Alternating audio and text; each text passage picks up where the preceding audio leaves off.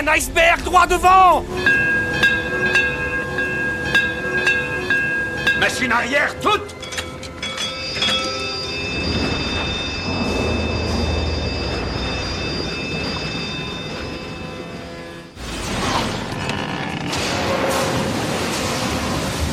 On a touché l'iceberg. Les femmes et les enfants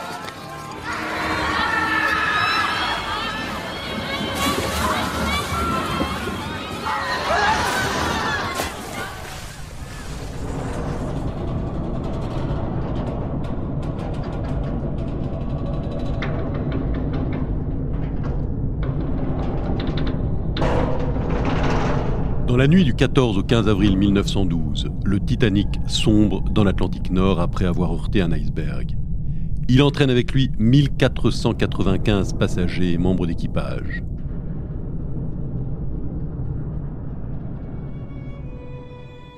Pourquoi 110 ans plus tard, cette histoire fascine-t-elle toujours autant? En partie parce que cette tragédie semble sortie d'un film catastrophe. C'est d'ailleurs ce qui a fait tout le succès du film de James Cameron il y a 25 ans déjà. Mais les raisons en sont certainement plus profondes. Car ce paquebot de rêve, c'était aussi le reflet d'une société au parfum suranné, avec sa magnificence et ses contradictions. Un microcosme qui réunissait à la fois les élites et les indigents, sans jamais que ces deux mondes se croisent. Le Titanic, c'est aussi une charnière entre deux époques, un monde à l'apogée de la révolution industrielle d'un côté, et au bord du gouffre de la Première Guerre mondiale de l'autre. Une époque où l'homme vouait une confiance absolue dans la maîtrise des éléments et de la technologie qui progresse alors à grands pas. Une croyance orgueilleuse qui allait entraîner ce symbole dans les abysses. Dans le troisième et dernier épisode de cette série de podcasts, nous allons revenir sur les événements qui ont suivi le naufrage du Titanic. Le sauvetage des rescapés, les enquêtes autour de l'accident, les multiples tentatives pour retrouver l'épave jusqu'à ce jour de 1985 où elle est réapparue soudain à la face du monde. Vous allez notamment entendre le récit passionnant de Paul-Henri Narjolet, ce Français qui habite près de New York est le directeur du programme des recherches sous-marines au sein de la société RMS Titanic. Quand le Titanic a coulé, au départ, on pensait qu'il avait coulé d'un seul morceau, puis on s'est aperçu au bout d'un moment que, en réalité, il était peut-être cassé parce qu'il y avait des témoins qui avaient vu autre chose. Il a plongé une trentaine de fois sur l'épave et sort en ce mois d'avril 2022 un livre intitulé Dans les profondeurs du Titanic aux éditions HarperCollins. Je suis Philippe Joubin et vous écoutez Titanic 110 ans quand l'histoire ressurgit des abysses, un podcast de Sylvain Delage pour Ouest France en trois épisodes réalisé avec la collaboration de la Cité de la Mer à Cherbourg.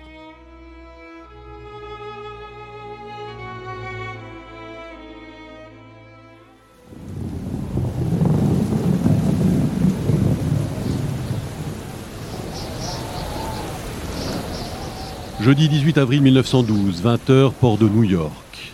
La ville et ses gratte-ciel sont plongés dans la nuit. Il pleut, le vent fouette les visages. De part et d'autre du port, une foule immense est rassemblée. On parle de 30 000 personnes. Tous n'attendent qu'une chose, l'arrivée du paquebot Carpathia. C'est lui qui a recueilli les rescapés du Titanic le 15 avril, au petit matin. Il fait les gros titres des journaux depuis trois jours. Ici, à New York, l'annonce du naufrage du géant a fait l'effet d'une bombe. Dans cette mégalopole qui brasse à la fois le Gotha de la haute société et les émigrants en quête d'une nouvelle vie, chacun s'identifie à la catastrophe. Grâce à la télégraphie sans fil, quelques stations à terre ont capté les messages de détresse émis par le Titanic la nuit du drame. Mais les informations sont restées très parcellaires. Surnommé l'insubmersible, a-t-il vraiment coulé? Combien de personnes ont été sauvées par le Carpathia? D'autres navires sont-ils arrivés sur les lieux entre-temps? De fausses informations ont circulé, comme celle-ci qui a fait la une de certains journaux le 15 avril. Le Titanic est en train d'être remorqué vers le port d'Halifax. Tous les passagers ont été secourus. Fausses informations, faux espoirs. Désormais, on le sait, oui, le fleuron de la compagnie White Star Line a bel et bien sombré. Et les victimes se comptent par centaines. Des listes de rescapés ont été télégraphiées par le Carpathia et affichées un peu partout dans la ville. Mais beaucoup de noms manquent encore à l'appel.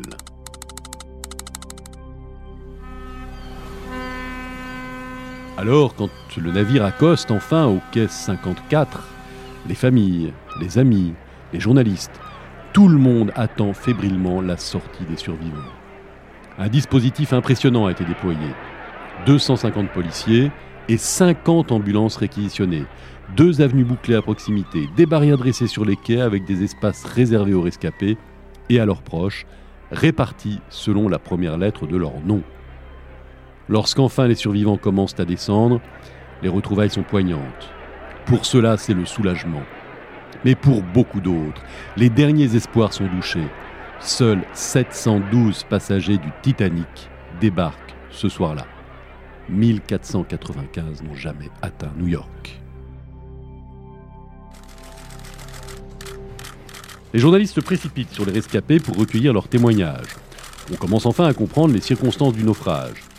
On découvre aussi le comportement exemplaire du commandant du Carpathia, qui a tout mis en œuvre pour arriver sur zone au plus vite cette nuit-là et pour recueillir les naufragés.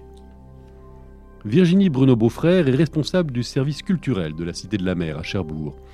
Elle revient sur les conditions du sauvetage. Alors Carpathien, le Carpathien et son commandant arrivent en effet sur zone euh, vers 4 heures du matin et, euh, euh, récupèrent un à un ces canaux de sauvetage. Et donc c'était organisé bien en amont pour pouvoir les accueillir en regroupant les couvertures, en, permettant aux passagers les plus atteints ou frigorifiés d'accès des cabines, à les réchauffer, à faire, à faire, à leur donner des boissons chaudes. Et, et, les passagers eux-mêmes ont participé à l'accueil de, de, de, de, ces rescapés. Donc il y a eu vraiment en effet cette solidarité et cette très bonne organisation hein, qui a permis de, d'arriver le plus rapidement possible sur zone et de pouvoir, euh, et de pouvoir sauver ces gens.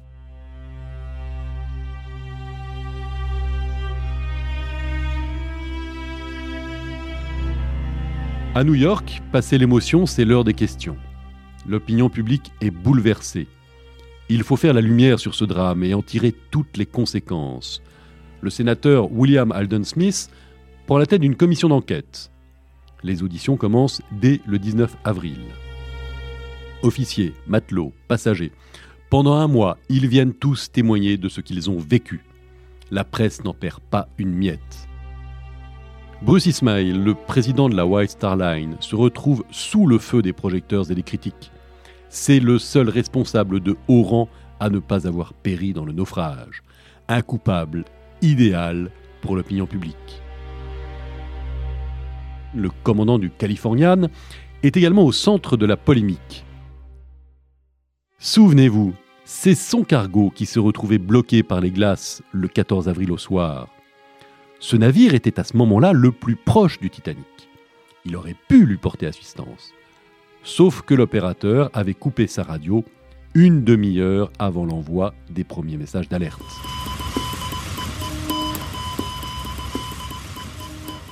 Et ce navire qui a été aperçu à l'horizon depuis le Titanic, était-ce lui? Plusieurs membres de l'équipage du Californian affirment avoir vu des fusées de détresse dans la nuit. Mais le commandant n'en démord pas, son cargo était trop loin. La commission d'enquête estime qu'il a failli à son devoir. Il faudra attendre que l'épave du Titanic soit localisée 73 ans plus tard pour le dédouaner. Les deux navires étaient effectivement distants de 35 km. Bien trop loin pour que l'on puisse voir des fusées de détresse depuis le Californian. Le mystérieux bâtiment aperçu depuis le Titanic, eh ben ce n'était pas lui. Peut-être un bateau de pêche qui n'était pas équipé de radio. Les autres conclusions de l'enquête américaine sont pleines de bon sens. Une deuxième commission, mise en place dans la foulée en Angleterre, parviendra à peu près au même résultat.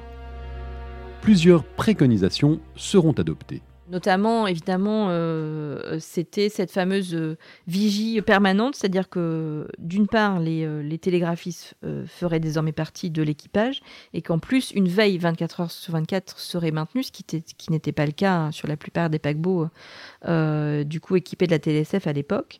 que évidemment il fallait mettre en place suffisamment de canaux de sauvetage, en tout cas de place à bord, que de personnes et d'équipage embarqués. Quelques deux ans après la commission SOLAS, de pouvoir mettre en place des, des, des, des, surveillances des glaces flottantes, pour le coup, pour pouvoir alerter plus en amont les, les paquebots et, sécuriser les routes maritimes, par exemple. De pouvoir doubler les coques des, paquebots, justement pour éviter que le déchirement de, de la première coque entraîne une montée rapide des eaux. Euh, donc ces différents éléments qui, euh, qui en effet euh, sont ressortis des, réelles raisons du naufrage du Titanic, puisqu'elles sont multiples et pas l'unique cause d'un élément défectueux du paquebot.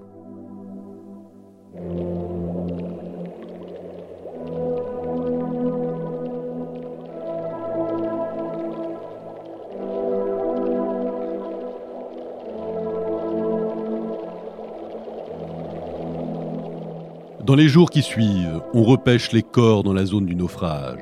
Le navire câblier Mackay Bennett apparaît spécialement depuis le port d'Halifax pour cette funeste mission. Au milieu de l'Atlantique, certaines scènes sont poignantes. Une femme décédée qui porte encore son enfant sur son épaule. Plus loin, une douzaine d'hommes cramponnés les uns aux autres, comme s'ils avaient livré un dernier combat désespéré pour vivre. Le Mackay Bennett retrouve 306 cadavres, mais vu leur état, ne ramènera que 190 corps à terre.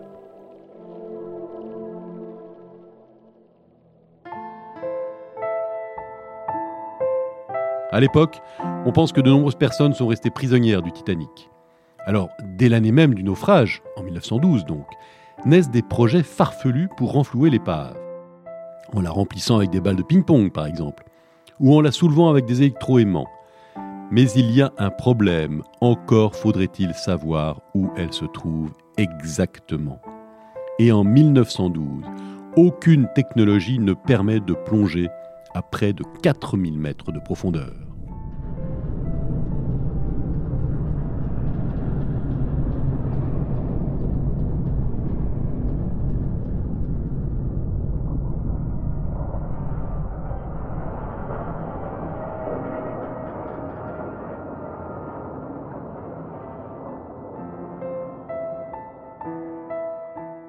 Faudra donc attendre les années 50 pour voir les premières expéditions d'exploration se concrétiser. Plusieurs projets échouent. Dans les années 70, la Walt Disney Company dépense 700 000 dollars en études préliminaires, mais elle finit par renoncer. Au début des années 80, trois expéditions sont conduites par un milliardaire américain. Elles engloutissent 2 millions de dollars sans résultat. D'une part, euh, le point précis euh, donc euh, de, la zone de naufrage n'était pas exact, donc il a fallu remonter en effet les archives, croiser avec la courantologie, enfin imaginer la, dérive aussi du, paquebot. D'une part, il a fallu aussi que les technologies soient suffisamment poussées et, au point pour pouvoir repérer cette masse métallique par 3800 mètres de fond. et donc, c'est en 85, le 1er septembre que l'épave du Titanic est retrouvée par une campagne franco-américaine. Euh, et du coup, euh, donc euh, d'une part du Woods Hole, qui est l'institut scénographique américain, et les équipes conjointes de l'Ifremer français, du coup, qui ont permis, grâce à des technologies complémentaires, de pouvoir retrouver cette épave. Cette équipe a d'abord délimité une zone grande comme Paris zone qu'elle a ensuite ratissée à l'aide d'un sonar de détection remorqué et d'un robot sous-marin équipé d'une caméra. Pendant des jours, les images monotones des fonds sableux défilent sur l'écran de contrôle du bateau américain en surface. Mais le 1er septembre 1985, après cinq semaines de recherche, un gigantesque objet apparaît soudain. Aucun doute, il s'agit de l'une des chaudières du Titanic. Toute l'équipe explose de joie. L'épave ne va pas tarder à être localisée. Elle repose par 3821 mètres de profondeur. On découvre, avec surprise, qu'elle est divisée en deux morceaux, la partie avant et la partie arrière, distantes de 600 mètres l'une de l'autre. La preuve que le Titanic s'est bien brisé en deux au moment du naufrage.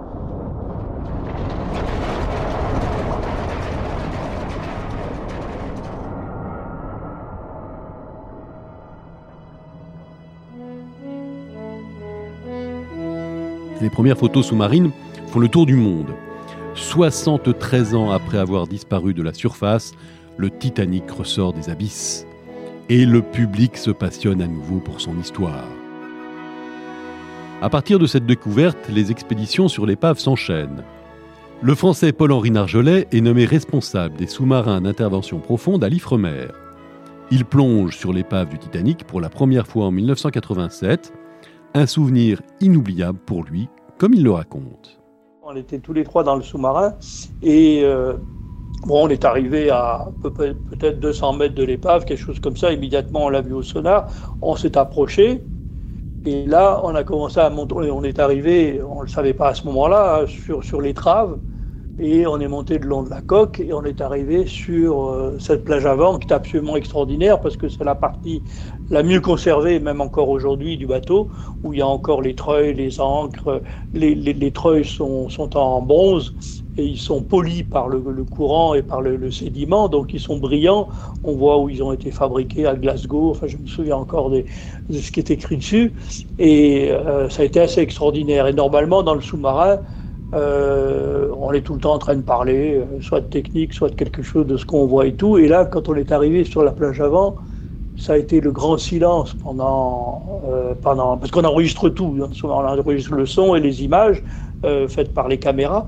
Donc pendant dix minutes, il n'y a plus un bruit dans le sous-marin. On est tous les trois, on était chacun collé à un hublot et puis on regardait, on était ébahis un petit peu. Et puis à ce moment-là, tout, tout revient. Ça, a été un moment fort.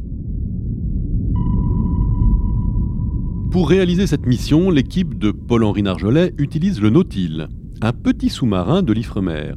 Une réplique est exposée à la Cité de la Mer à Cherbourg. Virginie Bruno-Beaufrère nous en détaille une plongée. Alors la plongée à bord d'un sous-marin habité euh, est assez particulière évidemment. Alors euh, il faut se mettre en condition. On est trois à bord euh, et donc on se tasse un petit peu dans cette sphère qui fait un peu moins de 2 mètres de diamètre et bourrée d'électronique, d'appareils de mesure et de contrôle pour quelques heures ensemble. Et donc la durée de la plongée pour rejoindre l'épave du Titanic qui est à 3800 mètres est à peu près 2 heures, 2 heures et demie en fonction des conditions de météo et de courant.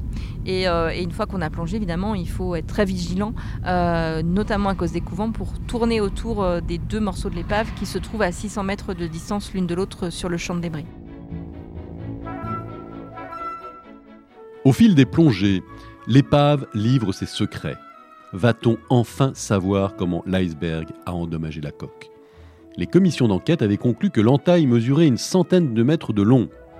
Impossible, estime Paul-Henri Narjolet, ou alors le Titanic aurait coulé en 10 minutes mais difficile à vérifier sur l'épave, la coque est enfoncée d'une dizaine de mètres dans les sédiments. Seule solution, réaliser une radiographie de la partie cachée de la coque. En utilisant ce sonar, on a pu observer euh, cinq entailles très fines et au total, et ça je me m'étais amusé à faire le calcul et ça a été depuis confirmé par des gens qui ont refait les mêmes genres de calculs euh, que ce que j'avais fait, c'est que la, surface totale de ces entailles représentait à peu près un peu moins d'un mètre carré. Donc, en faisant le calcul, un mètre carré à 5-6 euh, mètres de profondeur, le tirant d'eau du bateau étant d'environ 10 mètres, on voit tout de suite euh, quelle est la quantité d'eau qui peut rentrer dans le bateau. Donc, au bout de deux heures, deux heures et demie, il y a plus de la moitié du bateau qui est plein d'eau, donc il coule, c'est normal. L'équipe de Paul-Henri Narjolet est la première à remonter des objets. Une décision qui fait polémique à l'époque. A-t-on vraiment le droit de piller ce sanctuaire? Mais en réalité, qui peut s'y opposer? Après tout, le Titanic se trouve dans les eaux internationales et surtout, il n'appartient plus à personne puisque la White Star Line a disparu en 1949. La justice américaine tranche finalement en faveur de la société privée RMS Titanic, qui obtient l'exclusivité de droit de récupération des objets du Titanic. À deux conditions, qu'elle ne les prélève pas à l'intérieur de l'épave et qu'elle ne les vende jamais, sauf à des musées. Dès 1987, 800 objets sont remontés à la surface. Ils sont collectés dans le champ de débris qui entoure l'épave, grâce à deux bras articulés, puis sont placés dans un petit panier accroché au sous-marin Nautil. Paul-Henri Narjolet, qui supervise ces opérations, se souvient plus particulièrement de l'un de ces objets. C'était une bouteille de champagne. Quand on a ouvert le panier, qui était encore plein d'eau, évidemment, il y avait la bouteille qui était dedans et on a vu des bulles qui sortaient. Quand on a sorti la bouteille de champagne du panier, il y a eu encore plus de bulles qui sont sorties parce que forcément, le champagne sous pression, le gaz ne sort pas. Donc il est resté pendant 70 ans là. Alors il y a de l'eau de mer qui est rentrée quand même par le, euh, par le bouchon, mais ça s'est mis à sentir le champagne dans tout le bateau. D'un seul coup, au lieu de sentir le gasoil et tout ce qu'on peut sentir sur un bateau, on a senti le champagne et c'était une odeur qui venait du Titanic. Et ça, moi, ça m'a beaucoup marqué qu'on remonte une odeur du Titanic. On remonte des objets, c'est quelque chose, mais remonter une odeur, j'ai trouvé ça fabuleux. Depuis 35 ans, 5842 objets ont été remontés à la surface. De la vaisselle, des chaussures, des miroirs et même des documents papier. Ils ont passé des décennies au fond de l'eau, mais revivent grâce à des techniques de restauration très méticuleuses. Le plus impressionnant de tous est sans aucun doute un morceau de la coque qui pèse 18 tonnes. Remonté en 1998, il est aujourd'hui exposé à Las Vegas. Quels trésors les vestiges du Titanic renferment-ils encore? Difficile à dire, mais les pistes sont nombreuses. Le, Titanic s'appelait le RMS, euh, RMS, qui veut dire Royal Mail Ship. Donc il transportait le courrier. Et dans le courrier, il y avait 3500 sacs de courrier à peu près, plus il y avait un certain nombre de sacs qui étaient euh, recommandés donc, et dedans, on est absolument à peu près certain qu'il y avait des objets de valeur dans un certain nombre. Mais quoi On n'en sait rien parce qu'il n'y a pas d'inventaire là-dessus. Mais il y a certainement euh, là-dedans euh, des objets. Bon, il y a beaucoup de familles, beaucoup de femmes à bord qui avaient des bijoux, et on en a retrouvé quelques-uns qui étaient probablement dans un coffre d'ailleurs. On a retrouvé un sac dans lequel il y avait des pièces d'or, des bijoux, des choses comme ça, et qui visiblement parce que euh, sur certains de ces bijoux, il y avait des initiales, n'appartenaient pas à une seule personne. C'était donc très certainement le contenu d'un coffre-fort qui, avait été vidé.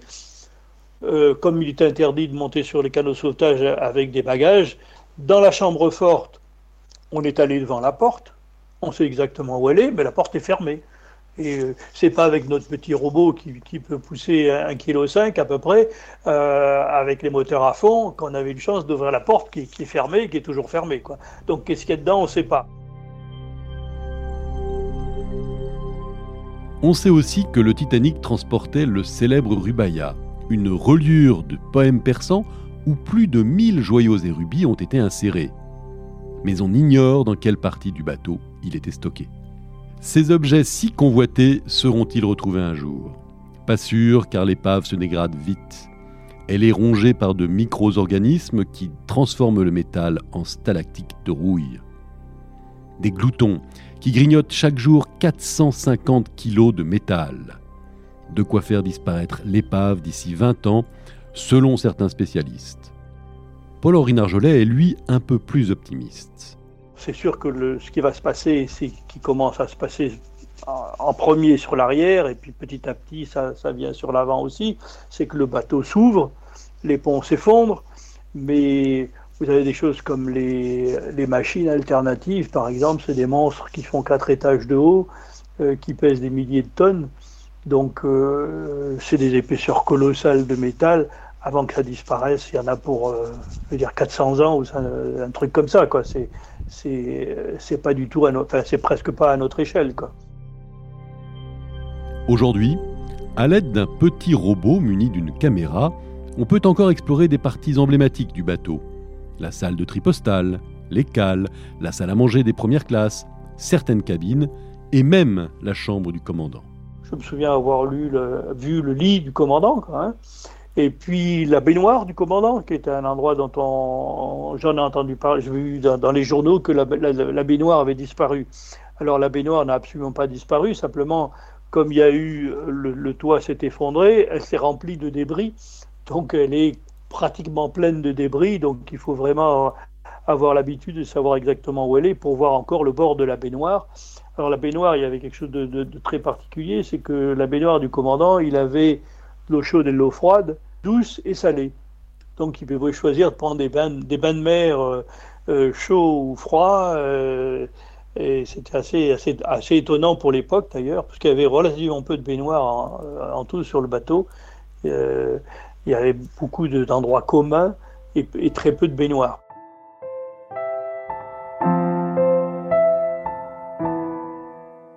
Depuis 1987, Paul-Henri Narjolet a déjà plongé 35 fois sur l'épave. Et il continue aujourd'hui, que ce soit pour RMS Titanic ou pour une autre société privée qui propose des plongées à des passionnés très fortunés. Prochain objectif de son équipe, récupérer le poste de radio TSF. Un appareil plus que symbolique puisqu'il a permis de prévenir les secours et donc de sauver les 712 rescapés. Tous les objets remontés par son équipe sont aujourd'hui présentés au public dans deux expositions permanentes aux États-Unis ou dans des expositions temporaires aux quatre coins du monde.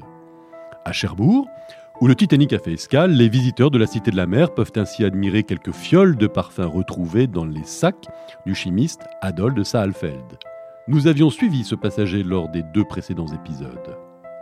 Virginie Bruno-Beaufrère nous explique pourquoi ces objets ont une saveur si particulière. Mais particulièrement ému hein, de, ça, parce que évidemment, on a, des objets qui ont séjourné longtemps dans l'eau et, euh, qui pouvaient être euh, au contact de l'oxygène révéler des odeurs pas très très agréables. Et ces, fioles-là, non, hein, en effet, dès, dès la remontée, euh, diffuser leurs odeurs et, euh, et c'était incroyable de, après ces dizaines d'années passées euh, par 3800 mètres de fond euh, que, ces odeurs délicates probablement issues de, de, de fleurs issues de Grasse dans le sud de la France reviennent jusqu'à nous finalement ces toutes petites fioles minuscules remontées de 3800 mètres et redélivrées à notre nez leur délicat parfum.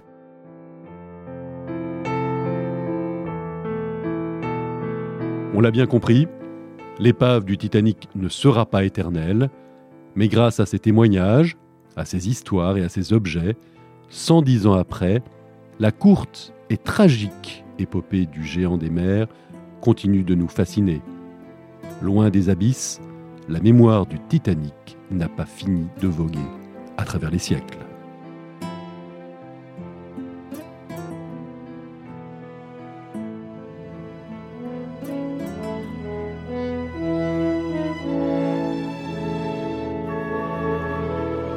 C'était Titanic, 110 ans, quand l'histoire ressurgit des abysses.